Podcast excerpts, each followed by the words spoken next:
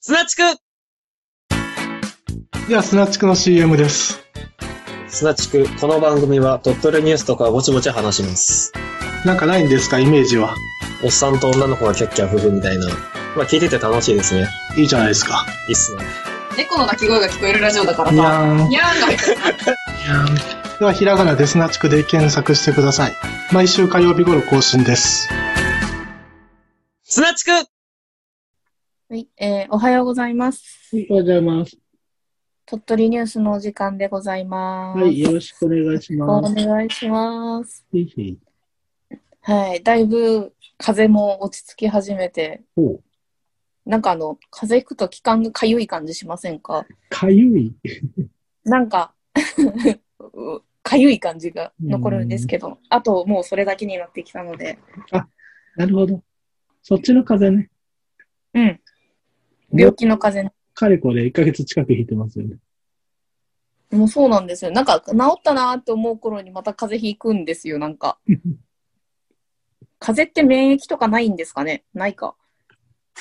やっぱり風呂に入って体を温めるしかないんじゃないですか。あ、温めるといえばですね、今朝あの、あまりにも寒くてホットカーペットをつけました。いいですな。ねえやっぱは、この、なんでしょうね、こう、床があったかいって幸せだなーと思うんですよ。電磁波たっぷり。はい、そうですね。はい。はい、えっ、ー、と、一つ目のニュースです。はい。えー鳥取県ゆかりの力士の資料を展示会というニュースです。うん。えーと江戸時代の鳥取藩のお抱え力士など、鳥取県ゆかりの力士にまつわる資料を集めた企画展示が鳥取市で開かれています。ほこのこの企画展は、鳥取市の博物館が開いたもので、江戸時代から昭和にかけて活躍した鳥取県ゆかりの力士をに関する資料およそ300点が展示されています。う。ほこのうち、えー、と江戸時代後期に大阪独自の相撲興行の大阪相撲で活躍した鳥取藩お抱えの歴史、えーこれなんて読むんだろう松る正義かななんか振り仮名がないんですけど、う。の化粧回しが紹介されています。ごめんなさいね、無知で。えーっと、また昭和48年に鳥取県出身の力士として初めて横綱になった琴桜を紹介するコーナーでは、回し姿の写真や引退直前の番付表が展示されています。へえ。あれですよね、琴桜さんは、あのー、うつぶき公園のうん。とこのパンツかぶったやつですよね。もう像があるんですかあれ違ったっけいや、全く興味がなかったのでスルーしてま した。え、パンツ、パンツかぶせられたやつは、なんか鳥取ニュースで昔やっそのほんまに昔やったような気がしますね。すっかり忘れてますけ ど。いたずらされちゃったんですね。うん。あの、なんか、誰だっつってなんか言った、その、誰だって言って通報した人が酔っ払ってやってたらしく て、でしかもなんかあの、偉い人だったっていう話を聞いたんですけど、ちゃいましたっけえーそれ自分のパンツをの知ら ない。自作自演でなんか偉い人がやったっていうのなんかで。下半身丸出しで通報しに行ったのかな。まあでもなんか、こうしてみると300点あるとかって言われると結構な力士がいたんですね。ねえ。ってうことは、ん、全と然知らんかった。鳥取城下に相撲部屋があって、どすこいどすこいしてたんですかね。たまにコンビニでお相撲さんにすれ違うことがあったんですけど、ええ。あれは何者なんですかたまにっていうのがどのくらいの頻度なのかわかんないたですまけにどっ、ていうか、まあ、なんか何年かに一回なんですけど、鳥取の方では巡業あったんで、鳥取場所っていうのがあったでしょあ、それでですかね。うんなんか、すごい大きな人とすれ違ったと思った。ああ、お相撲さんかーってなったんですよ。あの、可愛がりの事件があったのも、その鳥取場所で、なんか、酔っ払った席で可愛がりされたっていうああ、へえ。曰くがありますけど。 なんか、うちの母は最近っていうか、うんここ何年か相撲にハマってて、よく見てるんで。なんでまた。いや、面白いらしいですよ。はは。ねやっぱりあれですなんかねそれうん。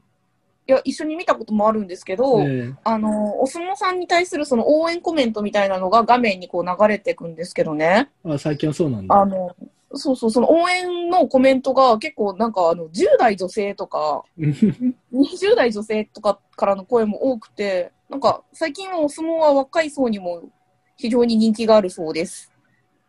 まあね、デーモン閣下みたいな高齢の方でも ハマるぐらいですからね。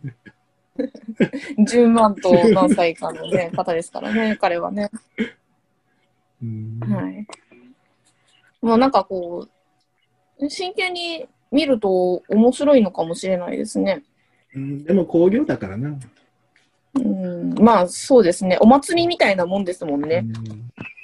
ううんん。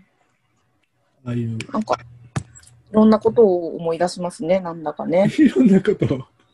え日本は神の国だからとかって言って叩かれた総理大臣がいたじゃないですか、うん。昔。いや、でも実際そうなんですよね。お祭りもするし、お相撲もしてるし、うんみんなね、あの、年が明けたら、初詣に神社に神様のとこに行くでしょはい。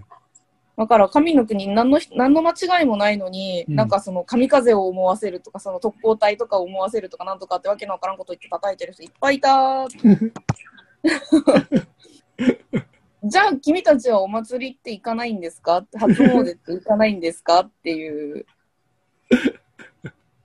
不思議だなって、あの、すごい当時ちっちゃかったんですけど。まあね、あれです裸そのの王その様ニュでーすスを知ったときね。はい。で、次のニュース。ズワイガニ初競り50万円の値。えほーう。産地方の冬の味覚、ズワイガニの今シーズンの漁が解禁されてから鳥取県で初めての競りが行われ、最上級とされるオスのズワイガニが1匹50万で競り落とされましたというニュースです。すごい。はい。これ、えっとね、重さ1.3キロのうん。ものだったそうなんですけど、基準はまあやっぱり大きさ、重さ、形、うん。あと足が揃ってるとかいろいろ、ダメうん、あって、去年の初競りは最高額500万で競り落とされた。自分の位置やえーな。とそして、もっとブランドを始めた平成27年以降、最も安い価格って書いてますね。うああ、そうなんだ。それでも50万なんだ。ーん。あーでも、カニ始まったから、漁師さんは忙しくなるんですよね。うん。なんか、いいことなんじゃないかと思ってて、今、本当に。いさなんか、コロナで仕事ないよっていうよりは全然いいじゃんって思っちゃう よね、忙しいって。でも本当はね、なんかこうね、忙しくないけど収入もあって、なんかね、忙しくないのに量もなんかこうしっかり取れてっていうのが理想なんだろうけ ど、忙しい方がいいんじゃないかっていう気がしてきちゃうよね。漁師さんは新規参入がなかなか難しいのでね。うんそうなるとね、忙しい方がいいんじゃないかと思います急ね。にこう人を採用するわけにもいかんしね。うんまあ、新型コロナの影響の中で50万円の価格は十分高いと考えており、ご祝儀相場をつけていたいただきありがたい。今後の価格がどうなるか注意して見ていきたいと話していました。はい。はい。ぜえーひ、ぜひね、あの、50万円で買ったやつをカニパンにしてほしいですね。殻はカニパンになるんじゃないあ食ったと。こ粉にして。誰が食ったかわからない カニの殻をパンにされて、 どうぞって。50万ですよい。やいや。まあまあまあまあまあ。うんで、えっ、と、ニュースは、あの、小祝からは以上なので、えっ、と、最後、一番最後にちょっとまたね、今週の鳥取県の美味しいもの紹介コーナーしたいと思います。店長どうぞ。えーないのでさよなら。えー、え、店長がやるかと思って読まんかったのが一個あるんですけど。じゃあ、それをお願いします。はい。えー入国緩和で日本語学校生徒が来日という、ほうこれ店長がやるんかなと思って残しておいたんですけど、ほえー新型コロナウイルスの感染拡大を受けた入国制限措置がか先月から緩和されたことを受け、鳥取市の日本語学校の留学生らの入国も認められ、当初の予定よりおよそ7ヶ月遅れて6日、えー6日か ?6 日に県内に到着しました。う。うん。鳥取市の鳥取城北日本語学校では、今年4月にベトナムから留学生55人を受け入れる予定でしたが、多い入な国制限措置の影響で来日できない状態が続いていました。こうした中、政府が先月から全世界を対象に入国制限措置を緩和し、えー留学生など中長期の、えー在留資格を持つ外国人の新規の入国を認めたことから、この日本語学校の留学生らも来日できるようになりましたという、んおめでとうございます。はい、来日できなかった期間はオンラインで授業を行っていましたが学習に遅れが出ていることからカリキュラムを見直し来年3月の卒業を遅らせ6月を見込んでいるということですはいベトナム人ね、ニュースがありましたよね。群馬の方でね。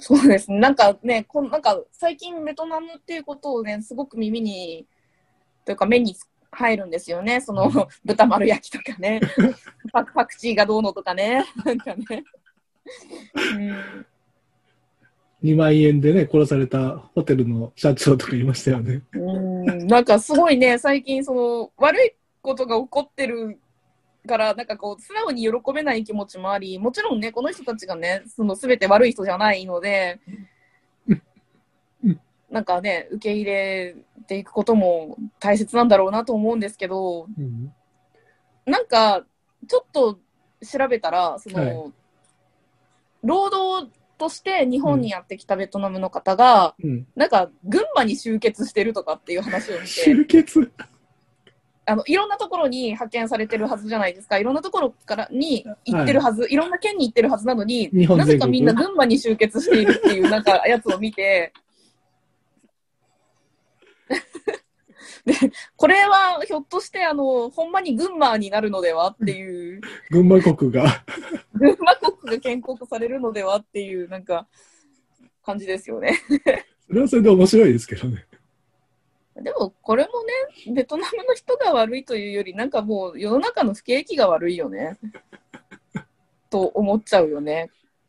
どれだけその群馬の人たちは実習生をいじめたのかっていうことですよねうーん。うんあ逆か群馬を目指せば俺たちは助かるってことか群馬の方がそうなん楽だよ園ね。群馬が楽園なのか群馬が群馬を開国するために群馬に集まってきてるベトナムの聖地は群馬にあったんだっていう感じですかね。環境が似てるとかそういう話なんみんな群馬の方を向いてお祈りするんだメッカなの。群馬の方に足を向けて寝れませんって で焼き豚が送られてくるんですなるほど。いや、もう結構大騒ぎになってましたよね。でもあれでしょあの犯罪の率からしたらめちゃくちゃ低いんでしょ結局ものすごい数のベトナム人いるから日本に、うん。うん。人の数の割合で言ったら本当にめちゃくちゃ低いその例のその構ボートと化した人たちだけでしょ要はやってるの、うんそうですね。だから全てが悪いわけじゃないし、うんなんだったらなんかね、可愛いもんじゃないですか土地購入して乗っ取りとかくわが企ててみて、うわ多くにとかからしたらね。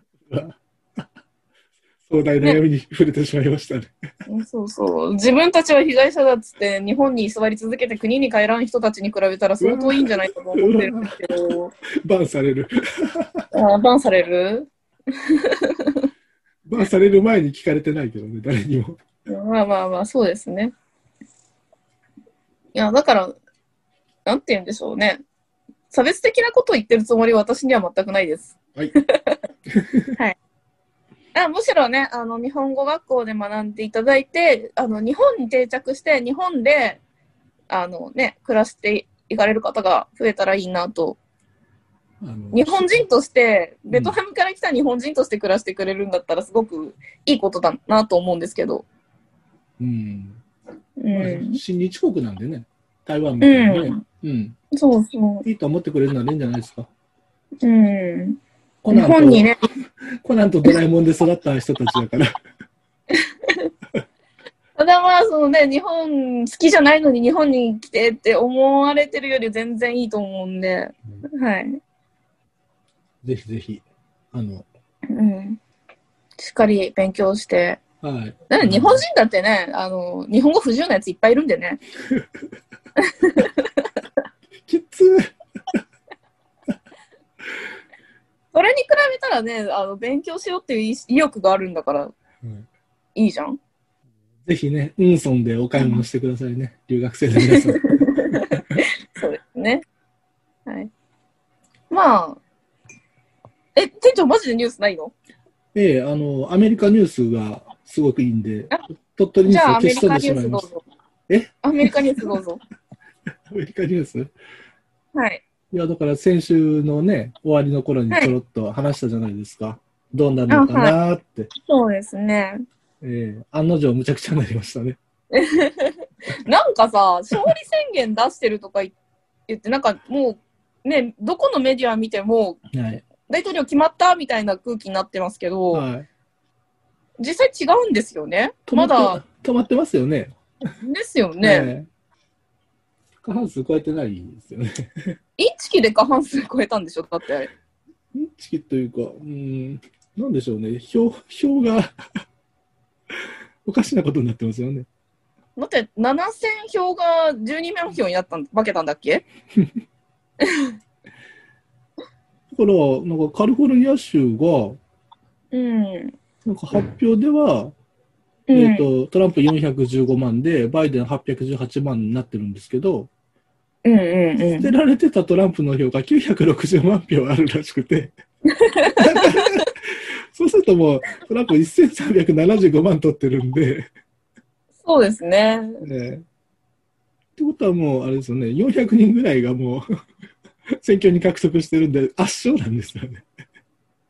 あと、なんだっけ、集計ソフトうん。が、なんかトランプに入った票もバイデンとして数えているっていう すごいですよね。話が。 なんか、そのね、言ってるだけでしょとか陰謀論唱えてる人が悪あがきしてるだけっていう声も見たんですけど、うん、あのー内部告発してる方が結構出てて、ああ、あの、郵便局の人とか。とかね、はいあのーその選挙の監視員うん。だったよっていう人とかが結構、内部告発者として出てるっていう、なんか民主党側の人からも内部告発が出てるとかって、もうどうしようもないですよね。もう出てて、これさ、もうさ、やり直した方がいいんじゃないのって思うんですけど、いきなり何の準備もなく、今すぐ投票してくださいって言ったら、インチキとかできないんじゃないいやいやいや、まだまだ投票用紙いっぱいありますよ。500万枚数らしたみたいですから、中国に。あとなんかほら、投票所で身分確認とかもせずに、うん。なんかドミ、なんかね、まあアメリカ人じゃない感じの人が、うん。その身分の証明とか提示とか何もなしにそのまま投票に入れたとか、ああ、なんか免許証でも OK の州があるんですよね。うん、本人確認がされてないのにそのまま投票に行けたとか、で、中国から偽造免許証が大量に送られてきたっていうね。 うん、投票用紙2万円で買ってるとかね。あなんか何ドル渡されて投票用紙がどうのとかっていう話もありましたね。もうありとあらゆる手を使ってますね。うん、だからこれらを陰謀論とするんだったらもうもう一回やり直した方がいいって絶 対。うんいや、もうやありとな直んすかよりも裁判しちゃった方が早いじゃないです か。あと会社にちょっとあの資料取りに行った時にまたテレビついてて、うん。ちょうどやってたんですけど、あのトランプさんゴルフやって、こんな時にゴルフやってるよみたい な感じで報道されてたんですけど、 なんかこう、映画の見過ぎかもしれないですけど、自分の中でゴルフ場に偉い人がいるイコール密会なんですよ。誰に合ってるのえなんか、だから、あれじゃないの今後の作戦でも立ててはるんかなと思ったんですけ ど。釣りバカ日誌みたいな感じ。いや一方、バイデン はって、姿が見えませんって、うん。勝ってるのに。えなんかでも、演説し、なんかね、スピーチしたりとかしてましたよね。ああ、なんか CG だって言ってましたよね、口がうにょんってなんかモーフィングしてたから、ええ 誰もいない演説場からあのバイデンの声がするって言って、み んながスクスクショ撮ってバシャバシャって、というか、そのね、あの、バイデン当選に街の人が大喜びみたいな様子とかも映ってたんですけど、あのーね、選挙前のラリーの時って全然あんなに人いなかったのになんで今こんなに人映ってるのって思いました。だから巨人みたいに優勝セールしたんじゃないどっかのデパートが。 バイデンセール。うーん。 ちょっとね、なんかこう、いわいろいろ疑惑って感じで、うん。えっ、と、いつだっけ、12月何日だかまでに決まらないと、はい。なんか、次のシステムが動くんですよね。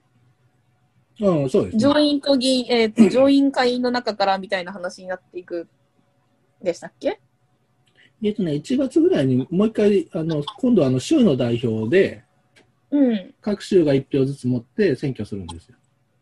あ、1月なんだ。12月、あ、そうか、12月までに決まらないと1月にって話になるんか。そうそうそふんふんふんふんなるほどうね。それで、過半数をトランプが取ればう、んトランプになります。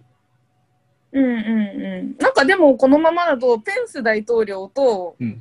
あの、ハリス副大統領っていう可能性もうん。あるんですよね。だから、お互い認め、認めって言い続けると、うん。最後、ハリスに、 ハリスじゃないか、フェンスか。うん。ペンスさんならまあありかなと思うんですけど、ハリスさんはちょっと個人的に嫌だな。あの人日本大嫌いでしょ。まあ、うん。まあ、ならないと思いますけどね。うんまあ、そうですうね。んできればトランプさんがいいなと思ってます。なんかね、あの、態度がうちのじいちゃんそっくりですね。こう、ツンデレ。なんかこう、ね、嫌味な感じだったり、うんこうね、うんちょっと強い言葉使ったりとかするんですけど、ん。なんか、仕事はしっかりしてるみたいな、うん。なるほど。うん、感じ、なんかちょっと似てました。バイデンはデレツたまンでにすけ変ど、なね。冗談言ったりね。変な状 あの変な木の実食わしたりね。はい。アメリカニュース、なんかもうアメリカニュースがね、盛り上がっちゃって、鳥取県のズワイガニとかね、なんかすごいしょぼく感じますよね。あの私あの、楽しみにしてしたあの光の銀河連合さんの言い訳も面白かったですね。あ、どうでした全然私見てないんですけど。いや、だから、うやむやになってるじゃないですか、選挙が。うんうんうん。まだ始まってませんよねって。え、え本当の選挙はこれからですよって。え だから発表はありますよって。うーん。ただそ店の長はどう思うただその、チャネリングしてる人はもう、もうね、ちょっと精神状態がおかしくなっちゃってますよね。世界中の人からこう、期待されたもんだから、こう、怒んないぞって、発表ないぞって、うーって、やめたい、みたいな。辛いって。まあまあまあまあまあ、そうですね。 じあれほど自信満々に言っちゃったもんだからもうね他のね YouTuber たちもこう来る絶対来るとか言っちゃったもんだからこううーってうーつらいってでも、あの、なんだっけ、私、あの、どうしてもこう、検索してると上の方に出てくる、あの、うんスターさんうんうんあれもなんかね、まだあがいてんなと思 って見てます。いや、あのー自分はなんかその発表とかそういうのはないけど、うん。緊急放送とかはないけど、うん。あのーなんだろう、トランプさん派なんですよ。ああ、なるほど。うん。なんかその、普通になると。うん、普通のトランプさん派なんですよ。はい。あの、スピリチュアルなこととかそういうのは全く信じてない系はのいトランプさん派なんですね。あの、旧、旧なしの方ね。そうそうそうそうそうそう。うん。あの、ふんふんさんとかただあの、谷間を映しただけの人だと思ってる派なんで。はい。はい。まあ、そうですね。これ、あと1ヶ月ちょい楽しめるわけですね、この状況をね。そうですね。スピリチュアル系では12月21日がかなりの山場になるらしいので、星の関係で、巡もうりそれで。何回目だよって話ですよね。2年前からずっとずるずる来てね。もうでもね、ここが山場じゃないですかね。楽しめていいですね、ずるずると。まあでも、じれた人がこうやって去っていくんでしょうね。はい、でしじゃたあ、鳥取県美味しいものを紹介します。おい。突然です。はいえっ、と、皆さん、鳥取和牛ってご存知ですか和牛。っていう。はい。えー実は鳥取県は和牛王国なんですよというお話。給食に出るぐらいの。給食出たかどうかはちょっといまいちなあれなとこなんですけど、あの、鳥取県の和牛って実はとても美味しいんです。 ほはい。あの、美味しさの秘密、まあ秘密でもなんでもないんですけど、鳥取県はなんか空気が綺麗 で、あ水にも恵まれ、う。はい。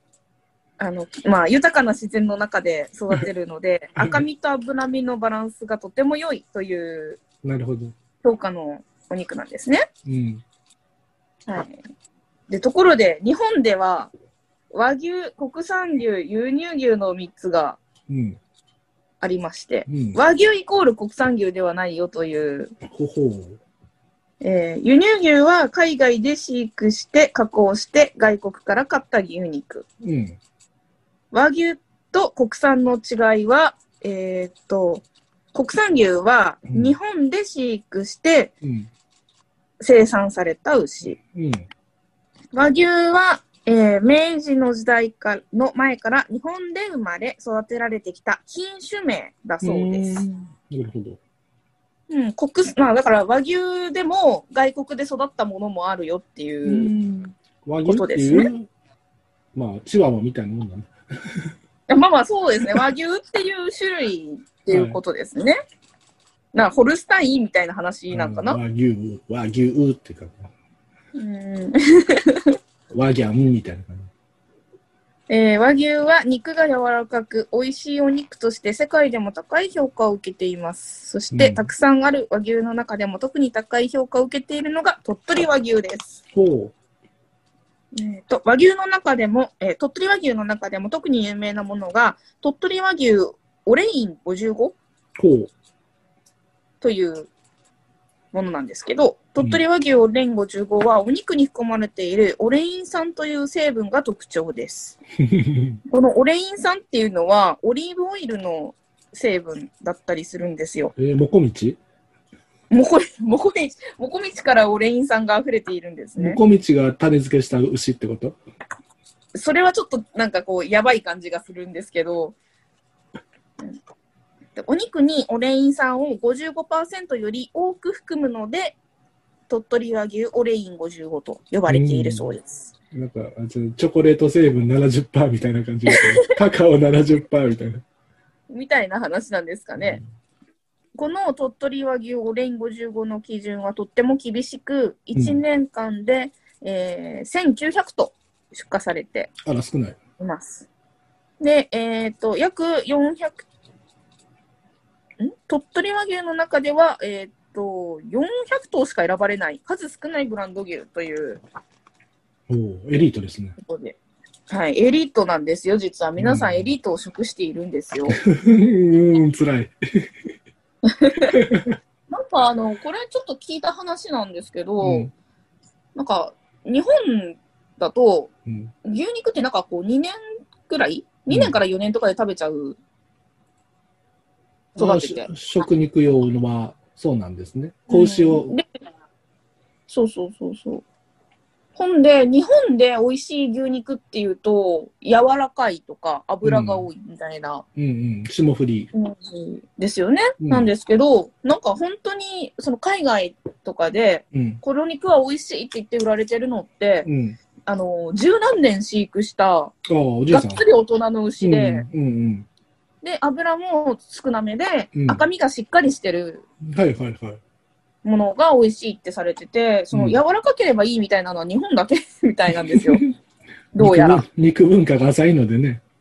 まあそうですね、肉 文化。そうですね、肉を食べてきたね、まあ、あれが短いからなんでしょうけど、ざん切り頭の頃からですからね。うーん。えーっと、まあ、鳥取和牛の歴史なんていう資料もあったりするんですけど、まあこれは別に歴史いい。のかな。これはまあ省略しまして、へい。えー全局全国和牛の能力共進会 和牛能は力。 曲芸とかするんですか、和牛が。わかんないですね。全国の優れた和牛を集めて日本一を決める大会のことで和牛のオリンピックとも呼ばれていま和 す。牛オリンピック。えー2017年に宮城県で開かれた第11回大会で、えうんー鳥取和牛は肉の質が日本一とされました。ほ全国の有名ブランド牛の中で勝ち抜いたのは、えー白鵬85の3という牛です。う。うんこれは第1回大会にケタカ号が1等賞を取ってから50年ぶりの素晴らしい成績です。これは鳥取和牛が日本だけでなく世界に向けても羽ばたいていくことでしょうというなんかほう。紹介がされていましたのでちょっと取り上げてみました。それはあれですか、選手の入場ですって言って、牛がもーっていっぱい出てくるわけですか。あなんか牛を引っ張ったなんか農家の皆さんが椅子に座っているところの様子がなんかこう映されてますね。でも肉の味はわからないですよね。その場でこう切ってジューって焼くわけにはいかないですよね。だって。どうやって審査してるんでしょうね。まあ育て方とか、同じように育てたこうグループの牛とかを解体して出してるのかもしれないですね。うんなかなか難しいですね。うん。これって、あのほら、競馬みたいな話で優勝すると種付け量が上がるみたいなことなのああるかもね。ただ、 ただ、どうなんでしょうね。オスの牛なのか、メスの牛なのか、もうしどっちなんでしょうね。肉用だから、うんオスなのかな。まあ、そうなのかな。うん、じゃあ一緒に、もこみちも一緒にこう、品評された方がいいですよね。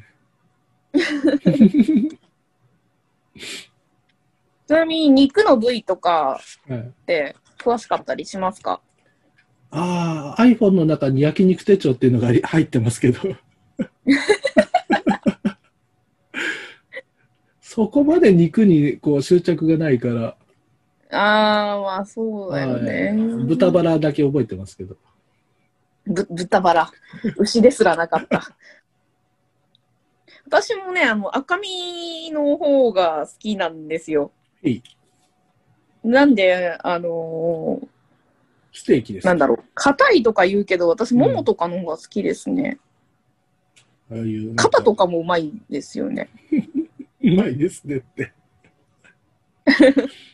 え、なんかそういう話かなと思ったんですけど。居酒居酒屋行ったらあれですよね。土手焼き、土手に頼むから、捨てる部分ばっかり食べてるわけですね、私は。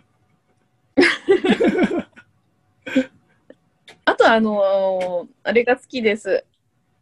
すね肉煮込んだやつとか。うんうんうん。うんあの、実は私、中学ぐらいまで肉が大変苦手で、うん魚ばっかり食べてたんですよう。んうん。素晴らしい。おお肉ってあの、ハムとかソーセージぐらいしか食べれなかったんですああ、よ。加工肉。うん。まあ、臭みがありますからね、肉は。う。うんん。けどなんかね、やっぱ、だんだん食べれるようになりましたね。うん。そのままビーガンになってれば今頃ね、いなかったかもしれませんね。あのー人様の食文化にケチつけるの好きじゃないんで、なんかこう、あ の、ビーガンの人はまあビーガンで好きにしろよって言いたいんですけど、こっちはビーガンの人は好きにしたらいいんじゃないって思うのに、ビーガンの人はビーガンをやたら勧めてくるんですよ。 宗教と一緒ですね。だからビーガンはまあ宗教なんでしょうね。うん。まあでもね、ビーガンの方がね、食費大変でしょうから。うんああ。いや、もううちちょっと、今週っていうか、今週先週、うんあのー、キャベツがすごいいっぱいあって、あ、いいですね。 うんあのー、一週間ずっとキャベツ食べてたんですよね。いいですね。もうキャベツばっかり食べてたし、最後の方はもうキャベツともやししか食べてないみたいな状態、なんかあの、冷蔵庫の中のキャベツをとにかく消費冷した蔵い。庫と、そう、食料棚にあるキャベツをなんとかして消費せねばってなって、もう炒む前に食べなきゃって、なんか、残念ですね。うさぎだったら食べてくれたんですけど、デグーは食べてくれないですからね。レグーンにも、あの、キャベツの葉っぱを乾燥させたものをプレゼントしました。お、すごい。葉っぱ。うん。ああれの、だけね食べないであれ抜ほいたとどこ高かったのに一玉300円とかしてたのに。キャベツ。あのーあれです、実家側からいただいたんですよ、キャベツあ。、なるほど。うん、いやか買うんだったらもっとちょっとずつ買うよ ね。そんな1週間毎日キャベツばっかり食うっていうことにならないよね。保存期間からな。うんベランダで、あの、あれしたらじゃあ、カゴ置いといて、50円って書いて置いとけばよかったんじゃないですか。そうかもしれないです。うん。そしたら、あの、メダカ盗んでった人が、こう、50円入れてくれるかもしれない。メダカ盗むぐらいだからキャベツも盗むと思うわ。ついでにメダカを盗んでいく。もうそう、やめて。監視カメラごときつけとこうかな、も監視カメラついてる、なんか、無人のね、野菜売り場は、ちょっと嫌な感じしますよ ね。ライブ放映中とかか、YouTube でライブ放映中ですとか書いてあったら嫌ですよね。う。あの、何人ぐらい本当にお金を入れるのかみたいな。ただいまの視聴者数200人とかなってたら嫌ですよね。嫌ですね。200人が現場を目撃してることになるわけですからね。嫌ですね。キャベツはいいですよ。私も野菜の中ではトップですね。キャベツの中。ああ。うん、冷蔵庫っていうか、その家にストックしとかんと気が済まんのは玉ねぎですかね。まあ、保存効きますからね。いいですね。うん。まあでも和牛の話してたんですけどね。まあそうですね、和牛の話してま した。あの、ほら、玉ねぎすりおろしたやつにね、硬い肉でも漬け込んどくと柔らかくなるっていうじゃない。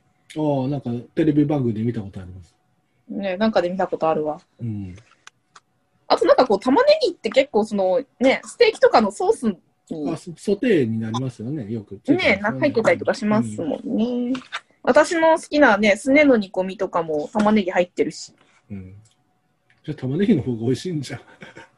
なんということだ。鳥取玉ねぎの方が、渡ね、渡ねばいい。 言えねえや。はい。まあ、皆さん、鳥取和牛ぜひ食べてください。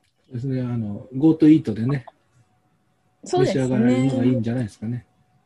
うん。まあ、それでまあね、野菜もしっかりうん食べたらいいんじゃないかなと思います。はい。健康健康。はいはい。まあ、こんなもんですかね、私からは。はい。まあ、じゃあ、こんな感じで今日はまた来週。よそうですね。また来週、よろしくお願いしまろしす。くお願いします。ありがとうございましたあ。りがとうございました。すなちくでは、スナチクの CM です。はい。この番組を説明してください。小岩井さん。この番組はですね、聞いても身にならない情報をお送りする、ふざけた番組ですね。おっぱいはありますかありますね。おっぱいある。ありますよ。だってそれはね、人工店長ですよ。おっぱいもついてくるでしょ NG。ええ砂地区